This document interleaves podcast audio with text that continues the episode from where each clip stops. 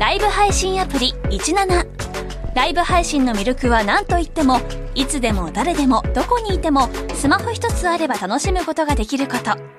17ではライバーと呼ばれるライブ配信者によるトーク音楽バーチャルやゲームなどの様々なライブ配信や著名人を起用した番組配信を24時間365日お届けしています。さらに現在17では月曜日から金曜日の「オールナイトニッポンゼロをリアルタイムでライブ配信中。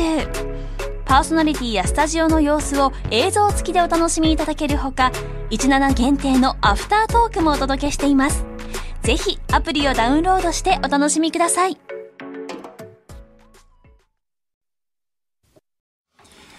12月1日木曜日時刻は午後3時半を回りました FM93 AM1242 日本放送ラジオでお聞きの皆さんこんにちは辛坊治郎ですパソコン、スマートフォンを使って radiko でお聞きの皆さん、そしてポッドキャストでお聞きの皆さん、こんにちは。ニッポン放送の増山さやかです。そして毎週木曜日は、こんにちは。ニッポン放送の飯田浩二です。辛坊治郎ズームそこまで言うか。この番組は月曜日から木曜日まで辛坊さんが無邪気な視点で今一番気になる話題を忖度なく語るニュース解説番組です。この番組は、はい。節電に協力するために、えー、スタジオの照明を落としてお送りしております。う。ん一応こう あの言っといた方がいいかなと。今日から、えー、今日から。今日から。なんかテレビ見るとやたらほらなんかこのこの番組はスタジオの照明をあの暗くして落としてややっておりまして、はい、はいはいはいはいこれほどすごい偽善は見たことがないよね。これもいろんな偽善とか矛盾とかっていうことには、ええ、まああのこんな商売をもう何十年もやってると多少のことはね 多少のことは気にならなくなってくるくるっていうか、まあ、あの世の中には方便というのもあるから、まあいいかとこう思うわけですよ。はい、だけどさすがにね、だって節電言うんだったらさ、はい、本当に困って今節電しないと、うん、あの電源どっか落ちちゃうと、ね、あの停電になっちゃう。大規模停電で都市が大規模停電で都市機能が麻痺するみたいな極限状態だったら、一番簡単で一瞬にしてそれを回避する方法は、はい、テレビの放送やめたらいいじゃないか。実際オイルショックの時はそうでしたからね。オイルショックの時ってあのまあオイルショックの時以前から実はですね、ええ、今も多くの日本人はテレビは24時間放送するものだとこう思ってますがラジオは昔から24時間やってましたけど、はい、テレビ放送というのは夜中になると放送が終わって NHK でも一番最後国歌が流れてですね、はい、日の丸がはたはた風にはためいてるところに、あの君が代が流れて君が代だったよね。ね、はい、それであの最後カラバーになって、はい、それからしばらく経つと停波だからバーンと落ちて、っていうのが当たり前で、あの夜中ってテレビやってなかったんですよ。砂嵐みたいな、はい、でそのやってなかったのにね輪をかけてやっぱりあのオイルショックの時に、あのこれちょっと電気節約しなきゃいけないからみたいなことで街の照明が消えた頃には、あの終了時間を早めるというね、はい。えー、今の地下鉄みたいなことやってるんでコロナ以降なんか終電早まったりなんかして、もともとはあれだよね、日本ってさ、はい、世界に比べると圧倒的に公共交通機関の終電が早いんですよ。ニューヨークの地下鉄なんかは、本数少ないけど24時間走ってますからね、夜中でも。怖いですけどね、まあ夜中の3時にニューヨークの地下鉄に乗るかといや、私は乗ってましたけど、でもやっぱり結構ドキドキしますね。ドキドキしますよ、ね、あれ、ニューヨークの地下鉄に午後午前3時ぐらいに乗るとですね、はい、大丈夫かこれと思いながら、ドキドキするんですが、えー、でもまあ世界の公共交通機関って結構本数は少ないけど24時間運行だったり、え少なくとも日本みたいな11時台とかに終電出ちゃうっていうところはほとんどないんですが日本って終電早いんですよ。である時に世界標準でいうと世の中の人はみんな遅くまで遊んでるよと、はい、で大体仕事が終わってからゆっくりレストランでご飯を食べてオペラかなんか見に行って、うん、で帰りまあ電車乗って帰れるまあオペラ見に行く人が電車で帰るかどうか知りませんけどね。まあそういう大人の遊びができるっていうのが世界の先進国なので日本っていうのはそういう大人の遊びってないよねって。大人の遊びっていうとなんか知らないけど親父が、はい、あのその辺のあの飲み屋に行って午前様になって帰ってくるぐらいがオチの話で、大人の遊びとしての夜の使い方が日本人は下手なのではなかろうかというあの議論が提起されて、じゃあ夜もうちょっと遊べるようにしましょうと。で、夜遊べるようにすると、やっぱり帰り日本の公共交通機関の終電が早いので、これはもう終電を遅らすしかないよねって、ちょっとずつ終電を遅らしていきましょうというのが数年前までの日本のトレンドだったのに、急に今終電切り上げようって話になってきてるのは、えどういうこと？えいやー、まあまあ、人件費の部分とかも含めて、まあコロナでね、本当外に出なくなった人が乗らなくなった、これで遅くまで動かしてても空気運ぶだけだろっていうことになっちゃったんですよね。まあそんなこんなでね、えーまあ日本はそういうことで、はいで、テレビも、あの、昔はですね、必ずしも24時間やってなかったところから、24時間なんか全然やってなくて、そうですねで、それの、あの、終了の時間も、オイルショックの時にはちょっと切り上げて早めに終わろうかみたいなことが行われていたのに、今なんだかんだ言いながら24時間やってますよね。そうですね。ね。確かに。もうね、多分、あの、もうこれ、ギリギリ停電しなきゃいけないかぐらいっていうのは、本当にあの、1%、2%、3%の世界ですよ。それはその時間に、バーン私ね、長年テレビで飯食ってますから天に唾するような話なんですけど、はい。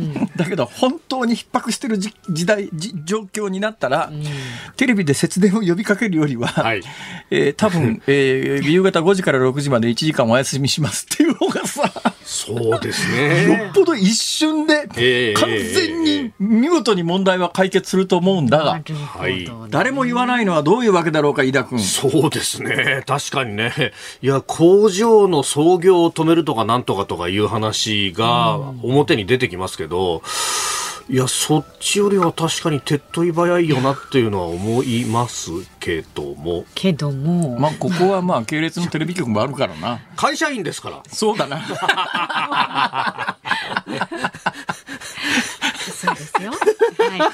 そうだよね。えーこの番組はいろんなところに忖度しながらお届けしております。語弊が。大人の番組です。大人の、あ、そういう意味でね。どうぞ皆さん、行間を読んでください。い。そうですね。発言の行間を読むことで成り立っている、そういう番組でございますので。日本語は忖度な美し語るニュース解説番組とは言ってますけれどもね。そんな忖度なしで世の中、大人なんだからさ。そうですよね。大人なんだから考えようよ、それ。大人なんだ全く忖度のない番組なんか2秒と持つはずがないでしょ、それは。でもね、本当に忖度してる番組だったらこんな話できませんからね。まあそうですね。あそういう意見もありますね。そうそうそうそうまあキワキワのところで、塀の上ぐらいは歩いてるかもしれませんが、まあ時々塀の中に落っこったりなんかしてですね。マジっすか？えー過去の例で言うと、あの、玄関先で土下座したりなんかしたことやめなさいよ。それ以上やめなさい。詳しくやるとまたさらにっていうね。えーまあでもこの話を聞いて過去のいきさつを知らない方は大変あの、確かにねえー微妙に気になると思いますから、えーあの気にならない程度に解決の,、あの言葉を述べさせていただくとですね、私かつてこの番組に泡沫候補に泡沫候補って言っちゃったもんですから、泡沫候補にえらい勢いで怒られてですね、俺知らねえよ。いや結論から言うとこの人は泡沫候補ではなかったのであります。あ、。そういうことです。えーごはい。本人とは、あの整体してお話をちゃんと聞いたら、一生懸命政治に取り組もうとしている真面目な方だということがよく分かったので、私は大変反省したので、はい。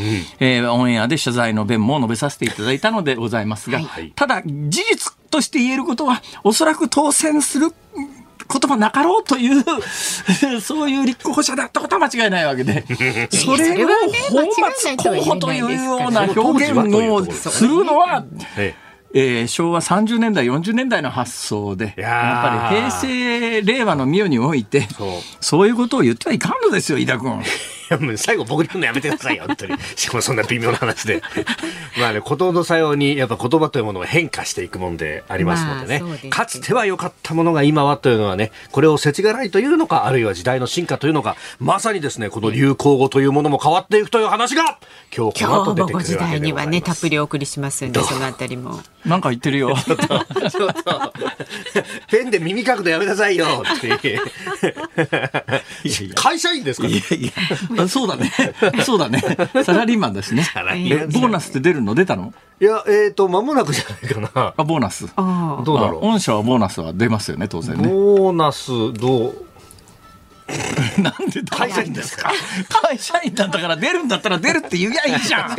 別に。例年通りであれば、はい。頑張って働いてなんかあの最近の日本経済新聞に出てますけどね、えー、どうもあの物価が上昇し始めているので、会社によったらインフレ手当という名目で、はい、えー、10万円最大10万円程度、えー、あの一斉に従業員正規雇用非正規雇用を配るという会社がそこそこ出始めてると。で、この記事は、私ね、あの、功罪両方あると思うんですよ。で、やっぱり日本経済新聞がそういう話題をダンと書いたことで、うん、うち出ねえじゃん、うち、うち、うちも出せよって話で、まあ、それを読んだ経営者が、じゃあうちも出そうかと。はい。で、こういう思いで、えー、そういうインフレ手当ということで従業員の給料にお金を上乗せするという企業が出るという意味では、功罪でいうと公の方ですよね。うん、ところがね、うん、財はですよ、はい、本来はそんな一時金じゃなくて、えー、ちゃんと給料を上げろよって話なんですが、だからインフレ手当という形で一回こっきりの10万円みたいなことになると、うん、えー、まあ、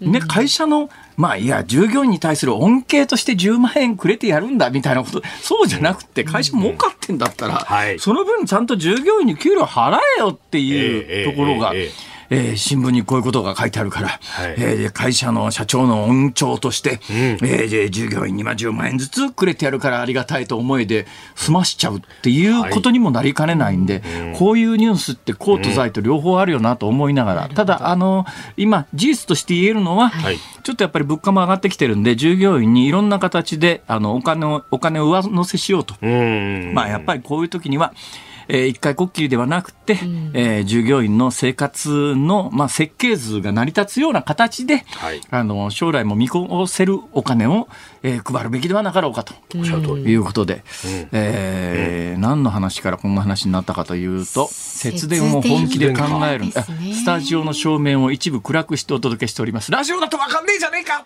このツッコミが欲しかったのでございますね。一番肝心なツッコミが今に至るもまだ誰の口からも出ていないということに 私はね、そういえば、えー、あのもう一回やりますよ、はい。えー、この番組も、えー、節電に協力するために一部照明を落としてお送りしております。さあどうぞ。ラジオじゃわからないじゃねえか。はい。以上です。ということでね、はい、株と為替の値動きです。はい、えー、東京株式市場日経平均今の話で言うとね、今のテレビカメラの性能すごく上がってきてるので。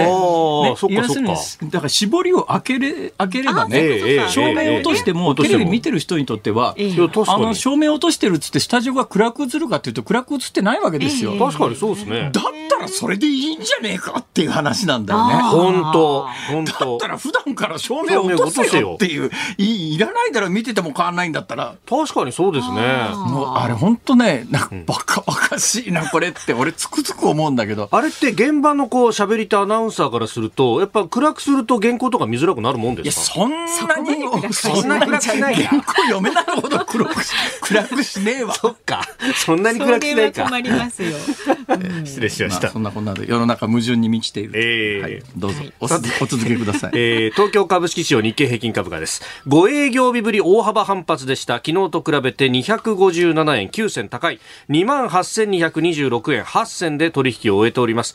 FRB アメリカの中央銀行にあたる連邦準備制度理事会による利上げペースが鈍化するとの期待から前日のアメリカの株式市場上昇したことを交換しました。上げ幅一時400円を超えたそうです。為替1ドル136円50銭付近での取引。昨日のこの時間と比べますと2円ほど円高となっておりますズームそこまで言うか。この後は昨日から今日にかけてのニュースを振り返るズームフラッシュ。4時台は中国の江沢民元国家主席死去のニュースについて。で、5時台は先ほどね、ちらっとお話出ました新語・流行語大賞発表というニュースにズームいたします。番組ではラジオの前のあなたからのご意見をお待ちしています。えー、辛坊さんのトークに関すること、ニュースのこと、何でも結構です。メールは zoom zoom アットマーク一二四二ドットコム。番組を聞いての感想、ツイッターでもどんどんつぶやいてください。ハッシュタグ漢字で辛坊治郎、カタカナでズーム、ハッシュタグ辛坊治郎ズームでつぶやいてください。で、今日もお届けいたします。ズームオンミュージックリクエスト、エンディングにかける曲を決めていきますが、今日のお題は？スタジオの照明がいつもより暗い時に聴きたい曲。スタジオの照明がいつもより暗い時に聞きたい曲です。その曲を選んだ理由も書いて、ズームアットマーク 1242.com でお待ちしております。この後は最新のニュースにズームします。今回のゲストは広島カープを悲願の初優勝に導きましたミスター赤ヘル山本浩二さんです昭和のプロ野球を彩ってきたレジェンドに迫るプロ野球レジェンド火曜夜10時ズームそこまで言うか。このコーナーでは辛坊さんが独自の視点でニュースを解説します。まずは昨日から今日にかけてのニュースを紹介するズームフラッシュです。東京外国為替市場で円高ドル安が進み円相場は一時1ドル136円台をつけましたおよそ3ヶ月ぶりの円高水準ですアメリカの中央銀行にあたる FRB 連邦準備制度理事会のパウエル議長が11月30日に行った講演で早ければ今月の会合で利上げ幅を縮小することを示唆したことを受けて11月30日のニューヨーク株式市場はダウ平均株価が700ドル以上の大幅な値上がりとなりました。今日の日本列島は冬型の気圧配置で北日本の日本海側を中心に積雪が増えています。今日から明日にかけて北日本の日本海側は大雪や雪崩に警戒や注意が必要で北陸から山陰にかけても山地で雪の積もるところがありそうです。全国の企業や家庭を対象とした冬の節電要請期間が今日12月1日から始まりました。期間は来年の3月末までの4ヶ月間です。冬としては2015年度以来7年ぶりの節電要請となります。政府は期間中特定の数値目標を設けず無理のない範囲での節電を呼びかけています。在中国日本大使館は昨日新型コロナの感染拡大に伴い突然外出が困難になる事例が多発しているとして在留邦人に対し食料や生活用品を10日分程度備蓄することを進めると呼びかけるメールを送りました。高級な卵を買って食べるだけでお金がもらえます。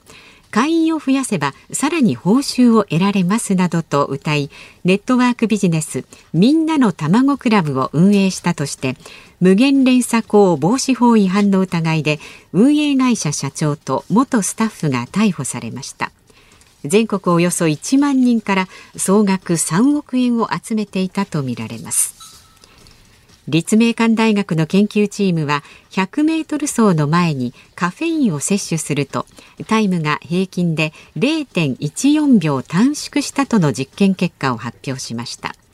実際の陸上競技の100メートル走においてカフェインの有効性を実証した世界初の治験です。帝国データバンクによりますと今月値上げされる食品はペットボトルのコーヒーや粉ミルクゼリー飲料など145品目です。また今年1年間で値上がりした食品はおよそ2万800品目です。政府は年齢確認が必要な酒やタバコなどについてマイナンバーカードを活用すればコンビニエンスストアなどのセルフレジで来年1月末にも買えるようになることを認める方針です。今のニュース聞いてて、はい、ちょっと頭の中にクエスチョンマークがいくつか生まれたんですけどもどうしままず一つ目ですが立命館大学の研究チーム、はい、100メートル走の前にカフェインを摂取するとタイムが平均で0.14秒、うん、0.14秒はまあ、我々の運動競技においてはほとんど影響のない。えー、ね。そうですね、えー、多分飯田君とか私とか、あの50メーターとか100メーターとか走ってもですね、まあ、0.1秒とか関係ねえじゃん、うん、関係ないねみたいな だけど本気で競技やってる人にとっては、はい、0.14秒大きいですからね。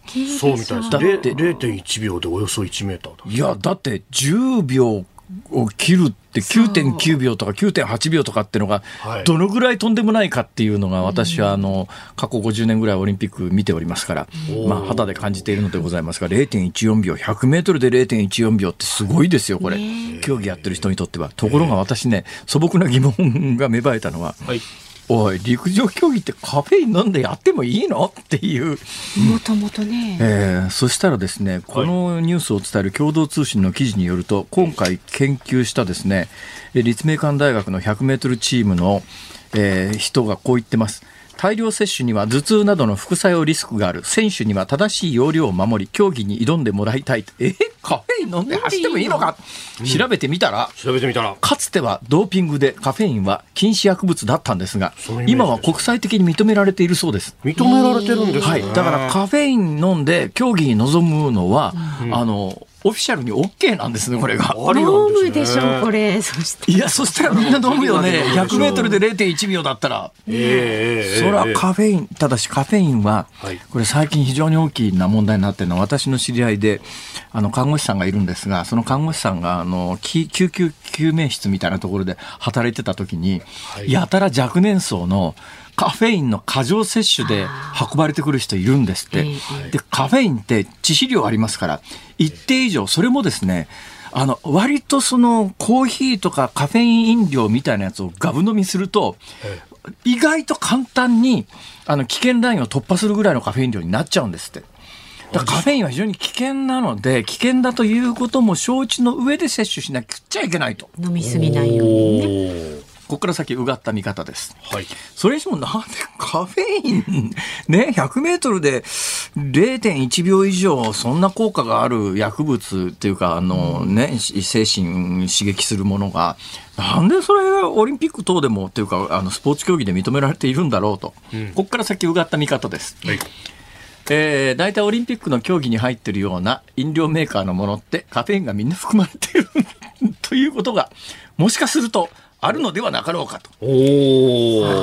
えー確かに今回のこの記事にもね、エナジードリンクだとおよそ3本程度にいや、エナジードリンクどころじゃありません。まあ、いわゆるその清涼飲料水で我々が普通に飲んでるようなみんなやつでも、大体カフェイン入ってますからね、あれ。うーん。あの、今回のサッカー見てても、今回の本当にサッカー見ててね、ええ日本の国力低下を嘆いてる人は多いと思いますよ。大体ああいう国際大会の電光掲示板のところの、あの、今サイドのところの塀みたいなところが、もう全面広告になってるじゃないですか。はいはいはいああいうところの広告見てると、はい中国とか韓国の電機メーカーとかアメリカ製品とかそんなもんばっかりで、うんあれ、ワールドカップのサッカーの広告ずっとあの塀に映ってるやつ見てても、日本の会社ねえじゃんっていう、そうですね。なくなっちゃったんです。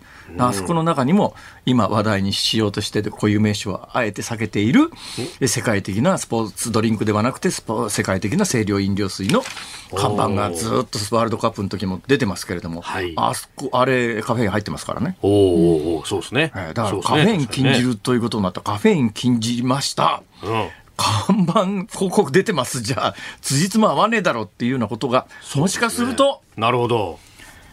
ここから先は私がそう思うというだけの話でございます。爽やかになるひとときにならないかもしれない。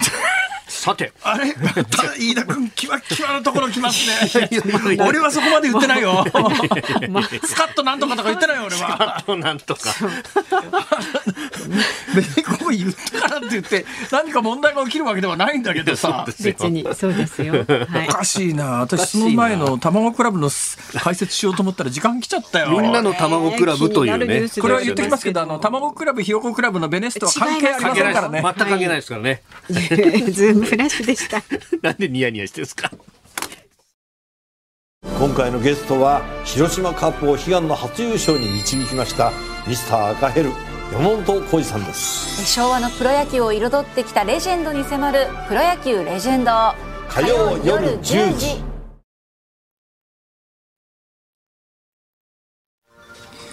時刻は午後4時になりました。えー、正確に言うと、12月1日木曜日、時刻は午後4時3分から間もなく4分になろうとしております。東京有楽町日本放送第3スタジオから辛坊治郎と。増山さやかと。飯田浩二の3人でお送りしております。では、メールをご紹介いたします。ありがとうございます。三重県にお住まいの60歳の男性、おかずのパパさんです。ほうほう小学生の頃オイルショックの時 NHK テレビが平日の日中確か15時から17時頃だったかなに放送休止になった記憶があります。今ではできないでしょうね。こんな日中でしたっけ？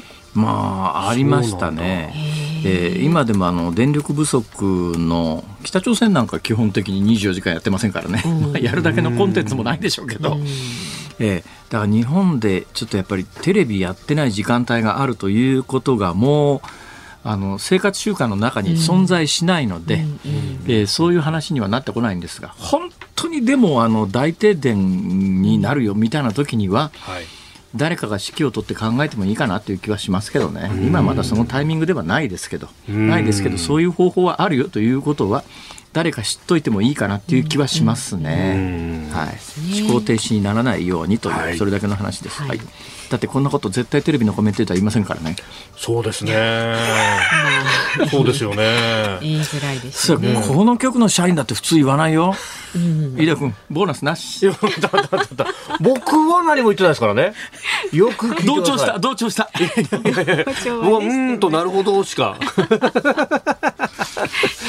えーでは続いては神奈川県横浜市まんまる7号さん36歳男性です節電の話ですがタートルネックを着ようということでタートルネックで出社したところ上司に「おとっくり着てるね」と言われました。おお、とっくり。ね、とっくりね。そういえば昔はベストを直帰とかタンクトップをランニングと言ったり呼び方が変わった衣類って結構多いなぁとしみじみと感じました。そうですねあーそうですね大体あの昔はパンツといえばパンツのことでしたからね。まあそう、下着の方のね。はい、えーパンツといえばパンツだろう。まあね、上に着るのはズボンだろうって話ですかそうらね。なんです。おっしゃる通りでだってございます。この直帰だってベストじゃなくもはや今なんかジレとかも言いますよね。ジレなんて言うんうですか？あ、ちょっとゆうゆうゆうゆうゆうゆう斜めにねゆうゆうゆうそうなんかね、あのゼリー状になったやつですね。それジュレです。オーマイガー。俺も言おうとした今っていう。ジュレすか、それっつってね。ね、もうねこほんとねちょっとほろ酔い気分の居酒屋さんにいるような気持ちになるんですよ。私はハートルネック、ハートルネック、今なんか、あの、東京都知事の小池百合子さんが、はいえーウォームビズかなんかで、ええね、推奨してますよね。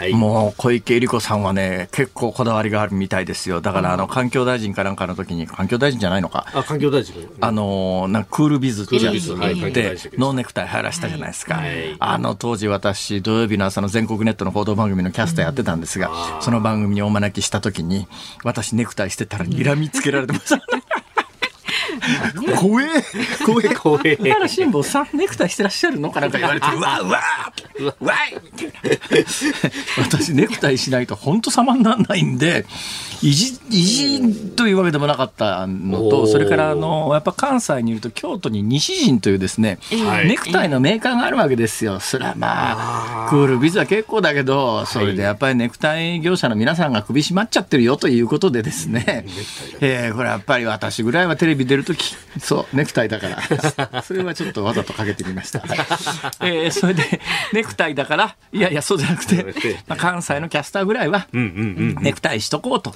はい。そういう思いがあったんですが小池百合子さんには睨まれましたね。でまあ、ウォームビズであのタートルネックって確かにね、はい。あのー結構ねジャケット着用のところでも、えーやっぱネクタイしなきゃいけない慣習の時代でも今はもうどこ行ったってねクールビズ以降ネクタイしなくてもノーネクタイ OK になりましたが、ネクタイ必須の場所でも、タートルネックは結構ね社交社交社交儀礼的に OK なんですよ。はい。便利は便利なんですが、ん。でも私ダメなんです。ダメなんだ。首のところにタートルネック、いーってなるんです。苦手な方もういますよねずっとなんか両手でこう首のところ持って引っ張ってないけないんですね。通気させとかないと。それだとほとん。ど意味がないん。です、なんなんか肌に触る感覚がねダメなんです。だからダメな人はダメだと思いますよあれは。そうなんですよね。あと肌荒れちゃう人なんかはね、この冬は特に乾燥してるから。まあなんかちょっとマフラーで取り外しできるようにするとかね。チクチクしちゃうとかねあの首の周周りなんかあるとねちょっとやっぱりあのセンシティブな人は結構辛いかもしれないなとか。冬はネクタイ締めてる方が暖かいっていうのもありますからね。首の周り。うん。ウォームビズウォームビズ。ウォームビズですそうですいやあの飯田君がネクタイしかししてないね君はね今日、今日はそうですね。してないですね大体飯田君ネクタイしてるの見たことないもん持ってないんじゃないかいや、待って待って待って。持ってないことはないですよ。たまにしてきますよ、たまにね。うんうん時々してるそうですか。はいよくお似合いですよ 普段から。いや、ちょっと待った。絶対思ってない一言いただきましたよ、今。ラジオの前のあなたからのご意見ねお待ちしておりますので、ねこちらまで。メールは z o o m zoom アットマーク一二四二ドットコム。で番組を聞いての感想ツイッターでもつぶやいてください。ハッシュタグ辛坊治郎ズームでつぶやいてください。今日のエンディングでおかけする曲ズームオンミュージックリクエストのお題はスタジオの照明がいつもより暗い時に聴きたい曲です。こちらもズームアットマーク一二四二ドットコム選曲の理由も書いて送ってください。お待ちしております。今回のゲストは広島カープを悲願の初優勝に導きましたミスター赤ヘル山本浩二さんです昭和のプロ野球を彩ってきたレジェンドに迫る「プロ野球レジェンド」火曜夜10時辛坊さんが独自の視点でニュースを解説するズームオン。この時間解説するニュースはこちらです。中国の江沢民元国家主席死去。中国の江沢民元国家主席が昨日病気のため上海で死去しました96歳でした毛沢東氏や鄧小平に続く世代の指導者として社会主義市場経済を掲げて共産党による一党支配の下での市場経済化を推進し2001年の WTO 世界貿易機関への加盟を果たしました。私のはい。人生のモットーとして、ほえー亡くなった方の悪口は言わないとういうのが基本姿勢でございます。はい。歴史上の人物になった場合には、えーもちろん批判批評はそれは歴史的評価というのは行わなくちゃいけませんから、はい。えーしたしいたしますけれども、ねあの現役で亡くなられてすぐの方があったらどうだったらっていうのは私は嫌いなんですよ。だけどまあ江沢民に関してはもう歴史上の人物扱いにしましょうか。ああまあね現役を退いてからは久しいというところですね。からねはい。はい江沢民元国家主席について、はいえー多分飯田君に悪口言わすと多分山ほど言うと思うよね。何を言ってるんですか そんな え、あれ？この人が日本で評判が悪いのはですね、はい。この1998年に、えー中国のトップになった後に、ん。えー日本で宮中晩餐会みたいなものに出席をするわけですが、その時にですね、まあ、簡単に言うとどういうニュアンスかというと、日本がしたこと忘れちゃダメだぞみたいなね、えーもうちょっと強い言い方だったんですけども、うんはい。みたいな発言をしたんで、いや、その場でその発言をどうなんだっていうことも含めて、で、なおかつですね、この江沢民時代というのは、あの中国で例えばあのこれどのぐらいのあの被害が出たのかについて結構議論のあるいわゆる南京事件というのがあります。はいであの南京南京に行くとですねあの南京大屠殺記念館っていう虐殺じゃなくて屠殺っていう言葉を使うんですね。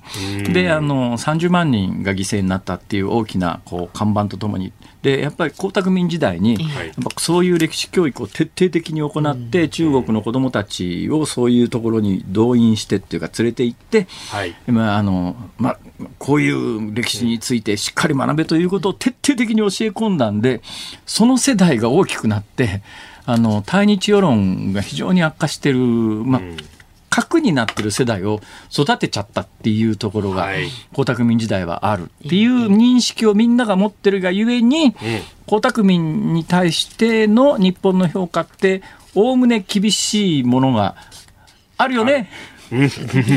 まあ、いわゆるその愛国教育というやつ、いや、そうやって外に対して矛先を向けるっていうのはどうなのよと。いうようなね。えー、で、江沢民はしかしですね、えー、どういう人かというとですね、中国って建国の父というのは毛沢東ですよ。はい。これも毛沢東も最近は、なんかあるところで、俺冗談だろうと思ったら、なんすかこの毛沢東って。いやいや、あのさ、毛沢東だろそれ。毛沢東はねえだろって。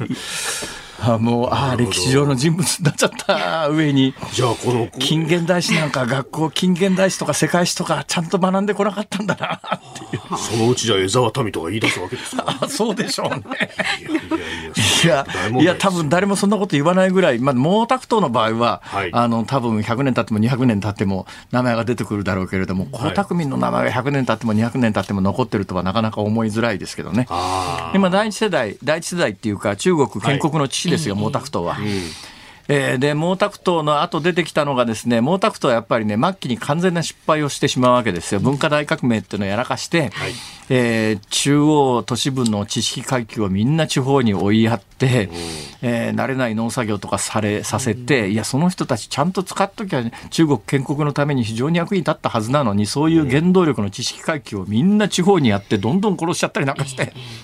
でまあ、だものすごい数の餓死者が出るわけですね。で、こりゃあかんということで、えーその後を継いだのが鄧小平。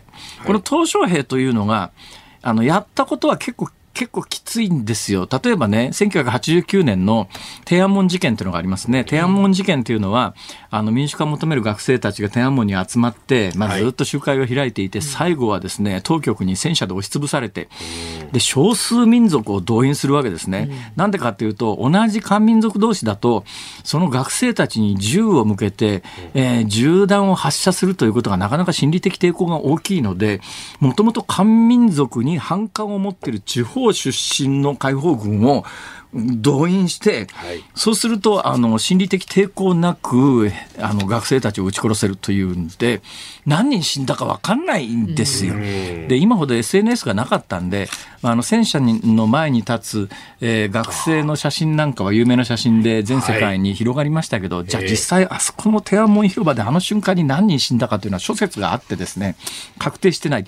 で、中国政府が正式に発表してるだけでもやっぱり相当数亡くなってるんですね。で、あれは実は、あの、日本で非常に評価が高い東小平時代に起きてるわけですよ。はい。東小平時代に起きてるんです。で東小平というのは、あの、うん国家、中国のトップって、今の習近平がそうですけれども、党の、共産党のトップと、国家のトップと、軍のトップと全部兼ねて、国家主席っていうのを名乗るわけですよ。ところが、鄧小平は国家主席になってないんですね。はいなってないんですよ。なってないんだけども、なんでそんなに権力を持てたのかが、よくわかんないっちゃよくわかんないんだけど、でもやっぱカリスマ権力者です。軍のトップは確かにそうです、そういうことです。軍のトップは、あのー中央軍事委員会そうです、そうです。で、その中央軍事委員会を、鄧小平から受け継いだのが江沢民なの。うん。江沢民なの。なんで江沢民はそれを受け継ぐことができたかというと、えーあの時に、あの、国家主席は、あの民主化運動に対して適切に対応できなかったということで、失脚するわけですよ。その時に、上海のトップだった江沢民という人物は、上海ではあの北京みたいな暴動を起こさせなかったと。で、民主化を求める声は当然上海みたいな大都市ではあったんだけれども、上海の民主化を求める声は徹底的に江沢民が抑え込んだというのを評価されて、鄧小平に引き上げられて、中央にもう飛び級でやってきてトップに立ってでトップに立ったらまあ割と直近に今言ってた江沢民の権力の源泉であった軍のトップの肩書きも手に入れると。でそれからまああの本格的にあの中国のトップになっていくのは鄧小平がカリスマのトップの鄧小平が死んだ後なんだけどでもまあそうやって鄧小平に引き上げられてであの民主化運動を潰したあの、からこそ評価されたという意味では、日本で鄧小平ってすごく評価されてるんだけど、でもよく考えてみたら、結構無茶な人だったんだよね、この人もっていう、そういう評価はあってもいいと思うんだけど、なんでここまで評価されてるかというと、鄧小平がいなければ今の中国は絶対ないですから。やっぱ毛沢東時代にものすごい数餓死餓死した中国で、あの経済完全に立て直した。で、どうやって立て直したかというと、有名な言葉があって、まあ黒い猫でも白い猫でもネズミを取る猫がいい猫だっていう、いうこの言葉が象徴しているように、もう共産主義であろうが、まあいや、あの、資本主義に近い形であろうが、とにかく国民豊かにして飯食えるようにしたやつが偉いんだと。こういう価値観はそれまでの中国には共産主義下における中国ではなかったんです。で、鄧小平のこの方針で中国は経済的に蘇ったんですね。同じ時期、80年代にそれができなかったのが旧ソ連なんです。私、その同じ時期に旧ソ連取材行ってるわけですよ。まあ、今の日本の生活だとね、ほとんど想像できないと思いますが、1980年代ですよ。日本って80年代ってもう豊かにものがあって、そうですね。ね、80年代どころか、まあ、60年代、70年代ぐらいで、スーパー行って物がないなんてありえないじゃないですか。ところが、1980年代のソ連ってね、肉買おうと思うと、例えば月1回のスーパーの売り出し日の時に大行列作って2時間待って、運が良ければ肉が手に入るっていう、そんな状態、80年代のソ連ってそんなんなんですよ。もう経済的に困窮を極めて、まあ、あの、だからみんな、あのーそれはいいことなんだけれども、旧ソ連ってみんな別荘が、ダーチャっていう別荘みんなもらってたんです。自宅とは別に。それだけ聞くと羨ましいと思うじゃないそうじゃなくて、別荘で自分の食べるぐらいの野菜は作っておかないと餓死するっていう恐怖があるから、ダーチャ別荘とは言いながら、自給自足の拠点みたいなことになってる。で、あの、コルフォーズとかソフォーズとか、なんで経済失敗したかというと、まあ、まさに文化大革命もそうだし、ソ連も失敗したのは、やっぱりなんだかんだ言いながら人間ってね、欲で動くわけですよ。ね、自分でこれだけ頑張ったらこれだけのものが手に入ると。そのモチベーションでみんな一生懸命頑張るんだけども、えー共産主義というやつはですね、あの、まず共産主義が否定したのは、生産手段の個人持ちというのを否定したわけですよ。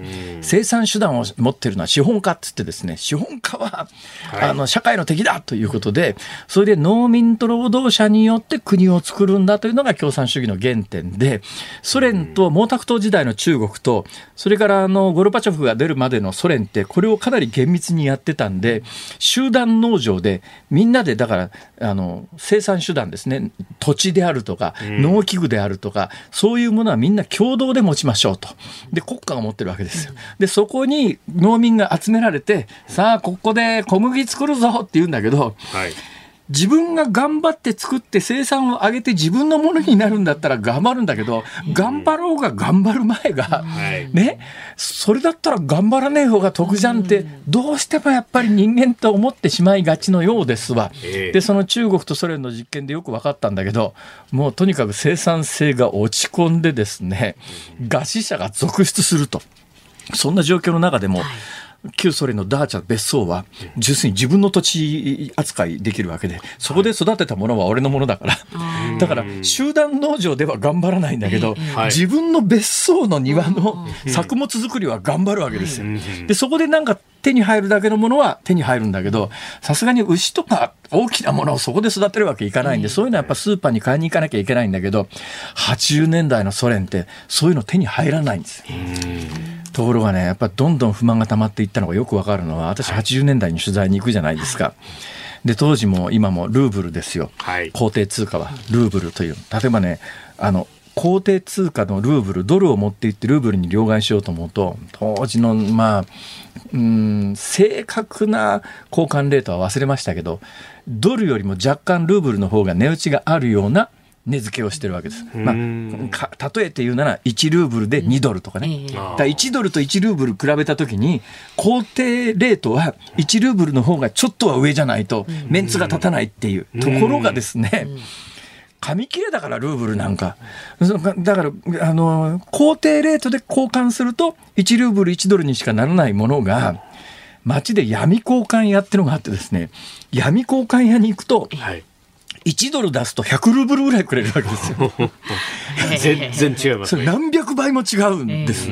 それで、じゃあその何百ルーブルで物が買えるかというと、実は買えたんですよ。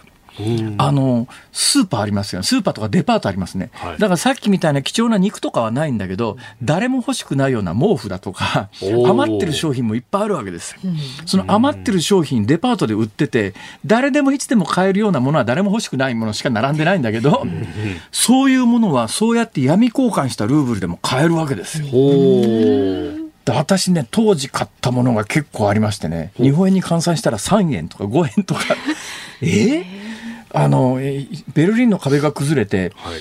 あの東ドイツ、実はあの戦前のドイツが2つになる前の、ライカの原型の会社が2つに割れて、東ドイツにもライカの末裔があって、西ドイツにもライカがあってっていう時代に、旧ベルリンの壁が崩壊した直後の東ドイツ行ったら、元のライカのルーツを持つ東ドイツの企業がカメラ作ってたんです。へえ。ね、さっきみたいな闇換金のんマルク、東ドイツのマルクを持っていくと、はい。10円ぐらいでカメラ買えたりする。へえ。だからそういうのを経験してると、やっぱりあの旧ソ連圏の経済的困窮というか大混乱っていうのがあるわけですけど、同じ時期に私の会社の同期が中国のえー上海特派員で向こう行ってて、で、そいつと話してて、いや、ソ連この間行ったんだけど、こんな状況でさ、とにかくもうなんか肉一つ手に入れようと思ったら、ソ連の人は2時間でも3時間でも辛抱強くスーパーの前に並んで、あ、中国全然違うわと。同じ1980年代ですよ。中国全然、いや、そんなものを買おうと思ったら少なくともお金さえ出しゃ買えるし、そんな、そんな高い値段じゃなくて、だからあの、スーパー行って物が買えないみたいなことは中国では全全くない。だから1980年代にソ連と中国とここ、これだけ差がついた。だからこそこの時代にソ連と中国って急激に関係が悪化していくわけですよ。もうソ連からしてみりゃ中国なんて、いやまあ、うちらがオリジナルでお前ら真似して後からついてきただけのね、この途上国みたいなところが実際の経済とか国民の生活水準でいうと中国の方がぐーっと上がってきたから、ソ連は面白くないわけですよ。でその状況を誰が作ったかというと、毛沢東の失敗を受けた後の鄧小平が作ったんです。で、この鄧小平のやり方を受け継いで、さらに発展させたのが江沢民なんです。江沢民時代に今の中国の原型ができました。だ江沢民時代、鄧小平がもちろんなんだけど、鄧小平、江沢民時代がなければ、今のこの中国の経済発展はない。うん。ない。まあ、日本との関係はこんなに悪くなってなかったかもしれない。だけど、江沢民時代に、まあ、あの、台湾をめぐってちょっとアメリカとトラブルがあったんだけど、そのちょっとしたトラブルを乗り越えた後は、江沢民はアメリカとの関係は良かったんですよ。でアメリカとの関係を改善させて中国を経済発展させてもともとは共産主義という国はのは労働者と農民がね、生産手段を共有して、あの、これで発展する、これが社会主義、共産主義なんだっていうのが、鄧小平時代にもその大前提は崩れなかったんだけど、江沢民は完全にこの原則を崩して、いや、いいじゃん、社会主義、あの、なんとか体制、資本主義みたいな、なんか、はい。社会主義市場経済。そう、社会主義市場経済。いや、それ社会主義じゃねえじゃんっていうようなことも完全に認めて、今の中国の経済発展の基礎を作って、それで一番最後に、えーまあ、当時あの鄧小平が作ったルールで基本的に国家のトップは10年までっていうじゃあ世代交代しなきゃいけないっていう時に、まあ、あの次胡錦涛っていうのに渡したんだけどその後もずーっと後ろで、はい。あの権力を持ち続けて、で今の習近平体制が生まれる時にこの江沢民が裏で糸引いて習近平をトップにしたと。うん。だから今の習近平体制作ったのは江沢民うん。っていうそういう人物ところが習近平になってからあの自分の関係者みんなあの汚職等でとっ捕まってですねはい。晩年は多分ね江沢民は腹渡煮えくり返ってたと思うよ。もうあの憤って死ぬことを糞死っていう言葉がありますね、はい本当に人間憤って死ぬのかどうなのか分かりませんが、まあ、96まで生きたんだから糞死ではないだろうと思いますが、でも気持ち的にはね、江沢民に習近平がやったことを見たら、えー逆に江沢民が習近平にしてやったことを考えると、最後は相当な恨みを現政権に募らせてこんなにですか。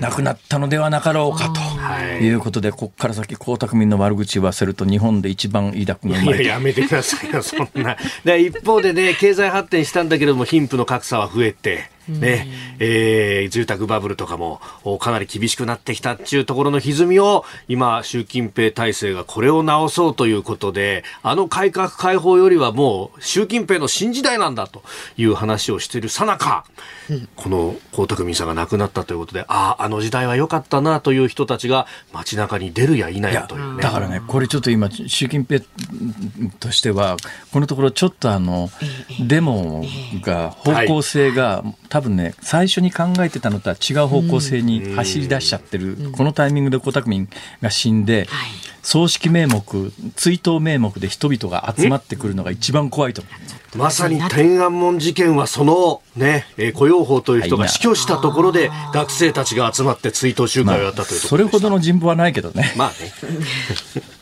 ひどいこと言うな、本当に。亡くなった人の悪口言わないのが原則なんじゃないのか？いや、その言葉そのままそっくりお返ししますよ。ズームオンでした。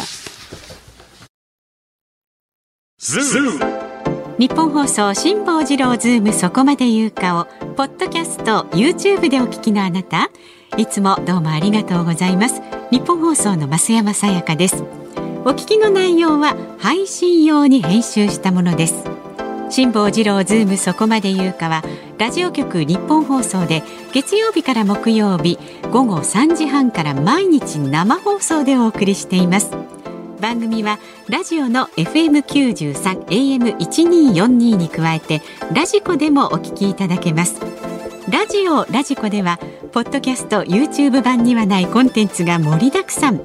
アトムさん吉田由紀ちゃんの中継企画さらに辛坊さんが「夕刊富士」の気になる記事を解説するコーナーそして辛坊さんが聞きたい曲をお送りする「ズームオンミュージックリクエスト」などラジオラジコでしか聞けないあんなことやこんなことがいっぱいです。ポッドキャスト YouTube を聞いた後はぜひラジオラジコで辛坊治郎ズームそこまで言うかをお楽しみください。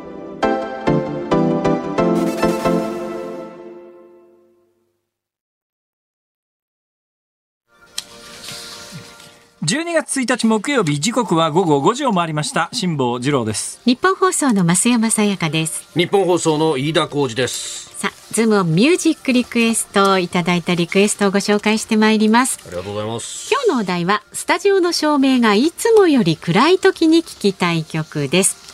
まず静岡県伊東市の58歳男性スーパーマルパスさんはですね、シャ乱Q の言い訳をお願いいたします。はこれはね、歌詞が寂しい夜は暗い暗い暗い。ああ。あ暗いからですか？そうそう。暗い暗い。暗いなるほど。だったらドライドライドライでもよかったかな。ドライ？あ気にしなくていいです。先進んでください。横浜市の、えー、誠一さんかな。チェッカーズで星屑のステージかな。あこれもサビの部分で暗い暗いっていう暗い暗いね。暗い暗い。暗い暗いは結構曲探せばあるかもしれないですね。そうです確かにね。ね暗い、うん中野区の棚からシュークリームさん59歳男性はですねかぐや姫の星降る夜をリクエストします。歌い出しが星降る夜は部屋の明かりを消してとロマンチックに始まりあーそれますはロマンティックですね。あとはですね、ゆこぺこりんさん、福島県郡山市の方ですね。爆風スランプの大きな玉ねぎの下でお願いします。なんで？サンプラザ中野くんの頭がパッと浮かびました。今彼がスタジオに来てくれたらパーッと明るくなるかも。なるほど武道館のてっぺんの玉ねぎの歌ですよねって明るくなりそうと。それから足立区の41歳俊彦さんはテレビ局の照明がいつもより暗い時に聴きたい曲は森川ゆかりさんの「ショーミー」でお願いします。これはサビでしっかり照明照明。いやいやそれ正味だし。正明じゃないし。照明、はい。照明。いやいやいや。違うって。青森県の広田角さん68歳男性の方、えー、陰りゆく部屋荒井由美さん松任谷由実さんね。をリクエストします。今日のテーマズバリだと思いますということあです、ね。1976年リリースのユミンさん14歳の時にね作った曲が原型の曲。そうなの？これが元なんですよ陰りゆく部屋、それから杉並区のケルゾーさん55歳男性は今日の大喜利リクエストですが、スタジオが暗いとお相手の顔がいつもよりかっこよく見えたり、美しく見えたりすると思うので、郷ひろみさん、ハウメにいい顔でいかがでしょうか？うん。そうね。ああ、私ね、割と郷ひろみの曲好きなんだ好きですよねはい好きなんですよ。じゃあ、行ってみます？はい、はい中から。はい。そうですね。はーシャ乱Q 言い訳。おお。じゃあ暗い暗いでね。はいはいそうします行きましょう。エンディングにお送りいたします。番組ではラジオの前のあなたからのご意見24時間お待ちしております。12月5日になります来週月曜日の辛坊治郎ズームそこまで言うか4時台のゲストは仙台市の慈眼寺の住職で大阿闍梨の塩沼亮潤さんお招きいたしますね。えー、辛坊さんへの質問それから取り上げてほしいニュースなどありましたらズームアットマーク一二四二ドットコムまでお寄せください。あなたからのご意見をお待ちしております。辛坊さんが独自の視点でニュースを解説するズームオン今日最後に特集するニュースはこちらです。新語・流行語大賞発表。先ほど森田さんのニュースの中にもありましたが、ユーキャンの新語・流行語大賞、今日午後2時から発表がありました。大賞には村神様が選ばれました。えー、村神様の神の字はね、ゴッドの神ということで、いや村上選手がそれだけ打ったんでしょうね。ね、さっきのニュースのコーナーで。はい、どうしました、えー、いや、飯田君が、うん阪神の岡田監督の、おお、えー、モノマネをやり始めているということに。ほらほうよ。やらなしゃあないやろ。おー どうなんですか？これうんはそれとさっき森田さんがですね、はい。知らんけどって知らんけど。あれですか？関東の人は知らんけどですか？知らんけ。ど知らんけど。ああ、飯田君はだからモノマネやる人だから微妙にね、アクセントがね、関西っぽくなることもあるんです知らんよ。けど。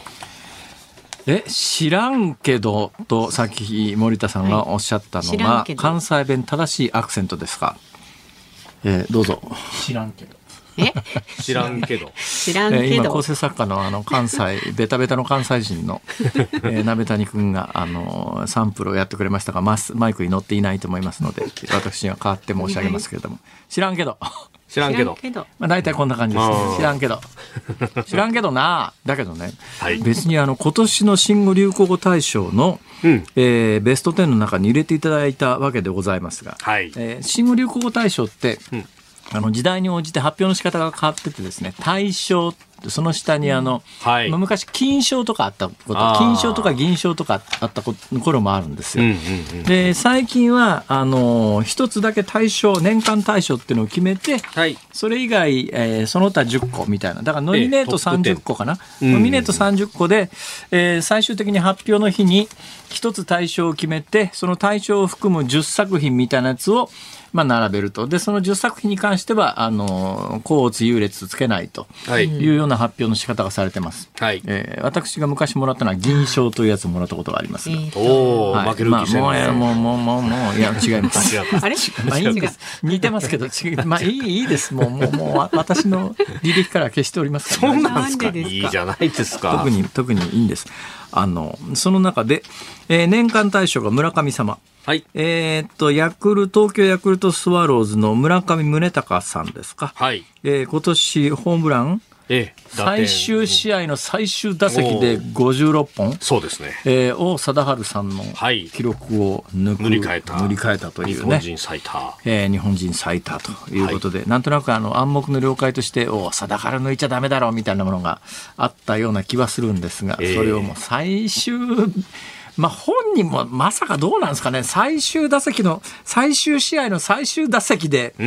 狙ってたのかな、それとも打てると思わなかった、ぶん回したら当たっちゃったのかな、どっちなんでしょうか。どうなんですかね。ある程度は狙ってたんでしょうけどね。まあそれにしても確かに、えー素晴らしい記録ですが、はい。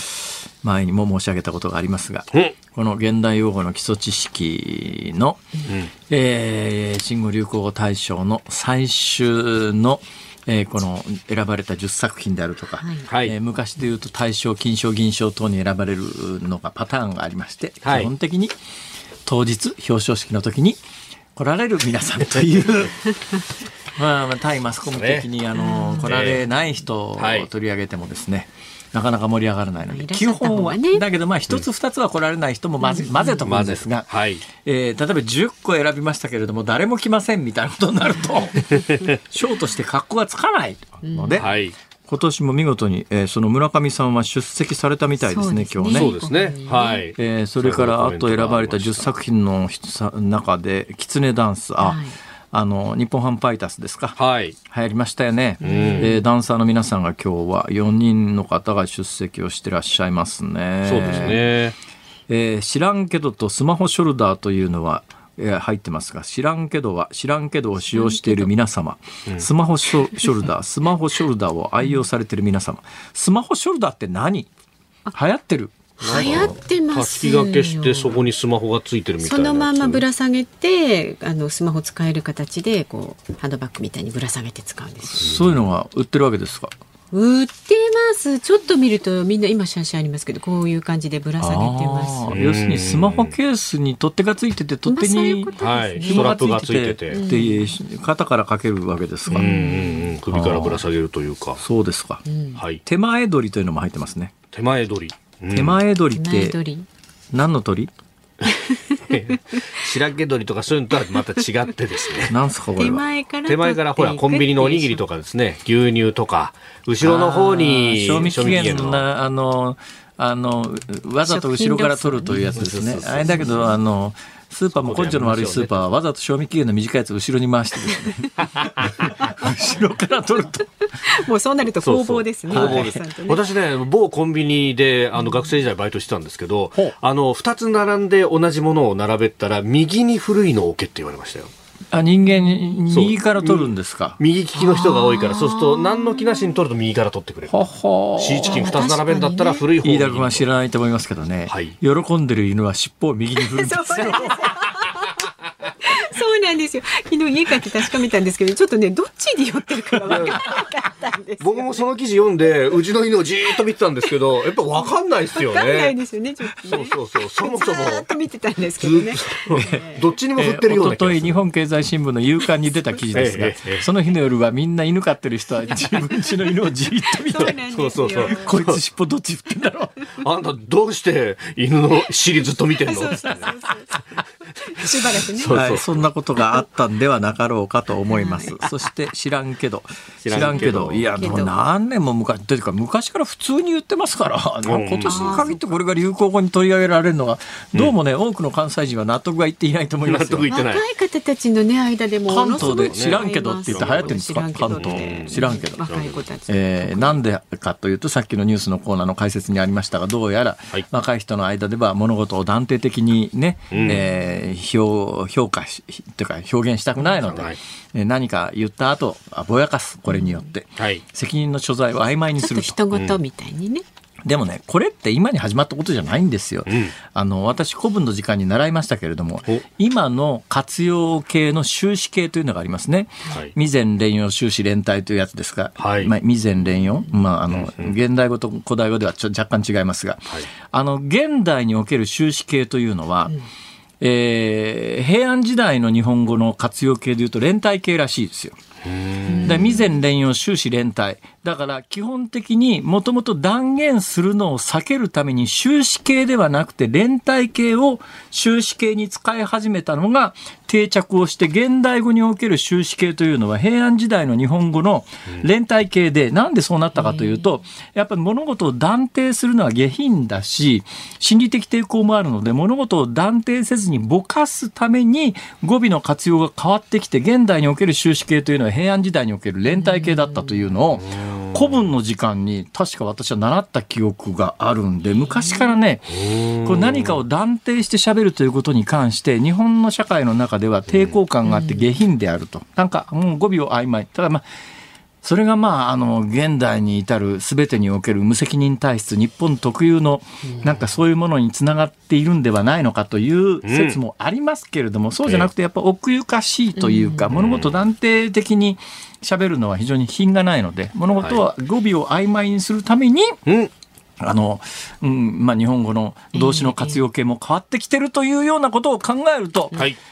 知らんけどっていうのが流行るのもある意味必然かもしれないと。なるほど。だから今後はですね、私はニュースコーナーで解説した後、必ず一番最後に、知らんけど、知らんけど、責任取らへんね、みたいな。投げやりや。言いながらお届けしていこうかと。いやいや困ります。困ります以上ズームオンでした。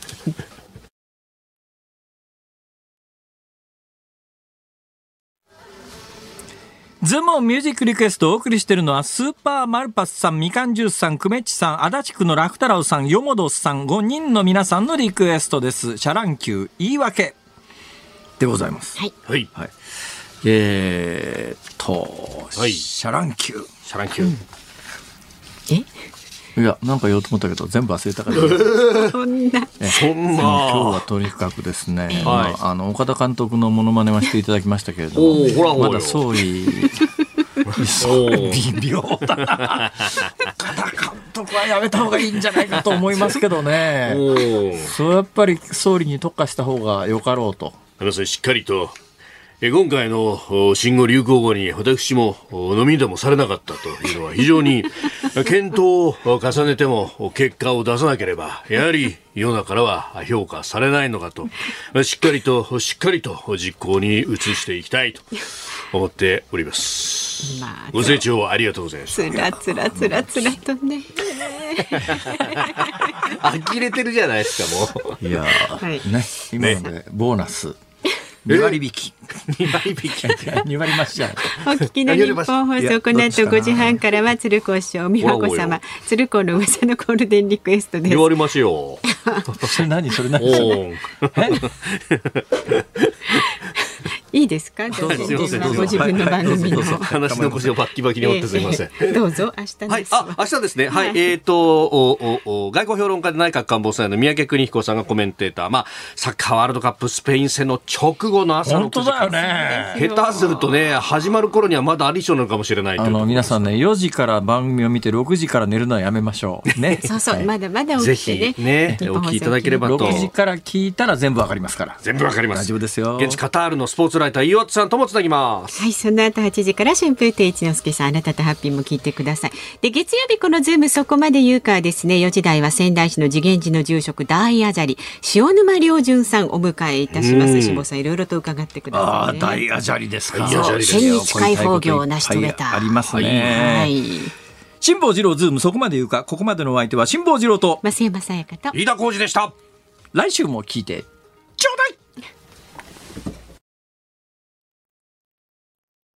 さあ今日から12月早いものであと3週間経ちますとねクリスマスやってまいりますね。日頃お世話になっている方への贈り物や今年も頑張ったご自分へのご褒美決まってますか？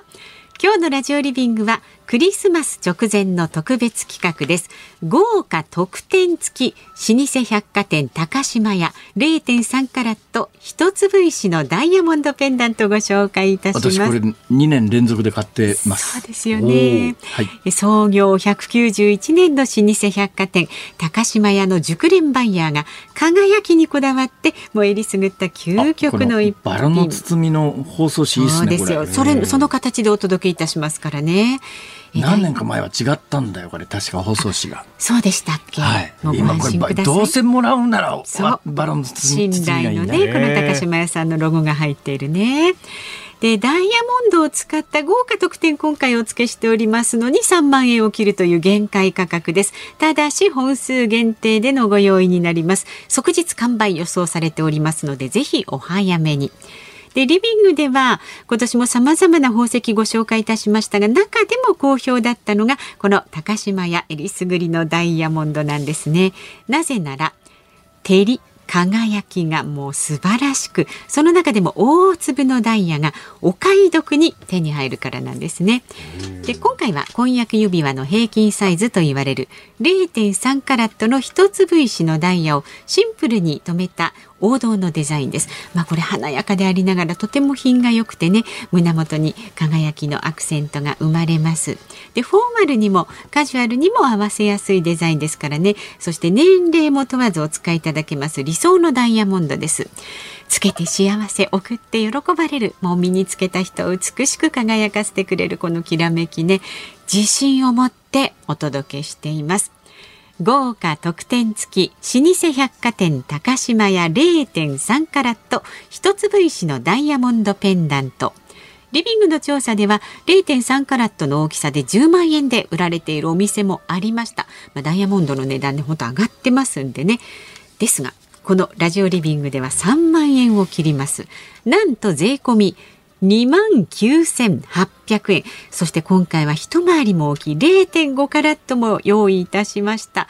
こちらの大きさはですね、18万円するものもある中、税込み4万9800円5万円を切ってるわけなんですねでさらには今回は豪華特典付きです U 字型が幸せをため込むと言われます。人気のモチーフの馬蹄型。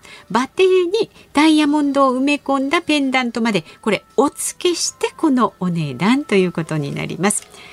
関東一都6県は送料無料です。お申し込みはフリーダイヤル0120-1242の86番です。でダイヤモンドの輝きもちろんなんですがねこれ枠にも徹底的にこだわっているんですよね。贅沢に高級素材の純プラチナ使っております。でラウンドブリリアントカットの一粒石のダイヤが最も美しく見えると言われる6本爪で留めています。もうね目の超えた女性スタッフもねこれはさすが高島屋さん。こんな美しいダイヤがこのお値段本当にすごい。これ分かる方には分かってもらえると思います。わ、はい、かります。ね。すごいす。そう、はい鑑別書高島屋さんの保証書を付けいたしまして高島屋のロゴ入り専用ケースに入れて辛坊さんおっしゃったように高島屋のバラ柄の包装紙に包んでお届けいたします。一年間頑張った自分へのご褒美それから日頃お世話になっている方への贈り物にぴったりです。改めてお値段です。豪華特典付き老舗百貨店高島屋0.3カラット一粒石のダイヤモンドペンダント。リビングの調査では10万円で売られているお店もある中税込み2万9800円。一回り大きい0.5カラットは税込み4万9800円です。実はこれ0.5カラットでこのお値段というのはかなり破格でございます。ですね。ね。しかも今回は豪華特典としてダイヤモンドを使ったバテーペンダントこれお付けしてしまいますのでね、えー、ご期待ください。迷っている方ねお早めにどうぞ。関東一都6県は送料無料です。お申し込みお問い合わせはフリーダイヤル0120-1242の86 0120-1242の86番です。ラジオリビングのホームページからもご注文可能です。ラジオリビングで検索してください。この商品は番組放送時にご紹介しているため、すでに販売取扱い終了となっている場合がございます。ご了承ください。インターネットでのお申し込みは、ラジオリビングで検索。お電話でのお申し込みは、月曜日から金曜日の朝5時40分から夜7時までになります。